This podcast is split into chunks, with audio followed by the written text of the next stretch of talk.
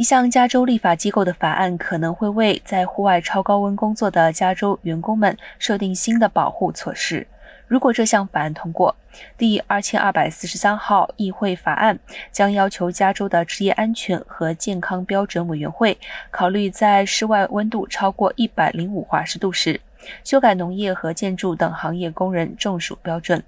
董事会也需要考虑要求雇主确保工人每小时获得带薪休息的时间，比平时更容易获得冷水解渴，并要求雇主更加关注工人是否出现与中暑相关的疾病症状。还可能要求雇主在首次雇佣员工时和温度首次超过八十华氏度的工作环境时，向工人介绍预防高温计划。